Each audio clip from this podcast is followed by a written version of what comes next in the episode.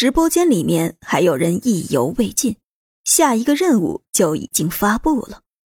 和之前的活动一样，只不过这次的额度调高了，所有观众打赏足够五个亿的时候，会增加荒岛剧情。好了，接下来大佬们都好好休息一下，等进度到达的时候，我的秘书会叫你们的。刘华龙自傲的抬起头来说道。坐等收钱就可以。上一次的一个亿进度速度确实很快，但这次的数额较大，怎么也要几个小时才能完成。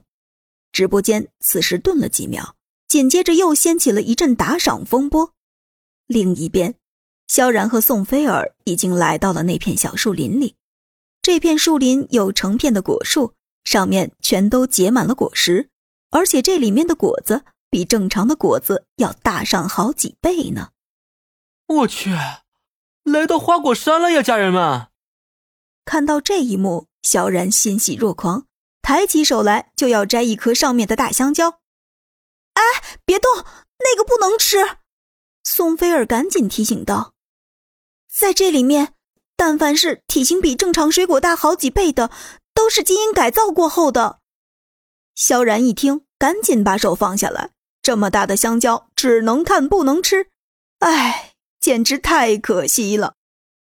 喏，给你，这种水果都是可以吃的。宋菲儿摘了一个大榴莲扔给了萧然。我去，没等萧然接住，榴莲扎了他一手的刺。这种口味的水果，一般人可真吃不了啊。萧然无奈道。两人这一趟走来，就只摘了两个大榴莲，因为太阳已经升起来了，再不回去，不知道那些人会怎么想。顺着藤条爬到山洞里，萧然用手接住了宋菲儿从上面扔下来的榴莲。呀，疼死我了！萧然龇牙说道：“这是给你们准备的早餐，赶紧吃了吧。”嗯，这么臭的东西怎么可以吃啊？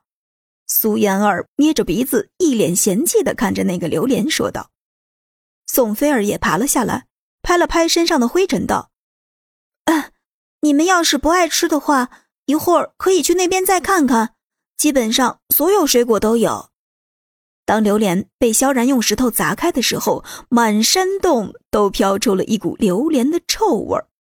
这榴莲啊，很多人都爱吃，但是这个味道一般人都受不了。”哎呀，这热带的榴莲还真的是够臭的呀！莫晨曦也捏着鼻子表示受不了了。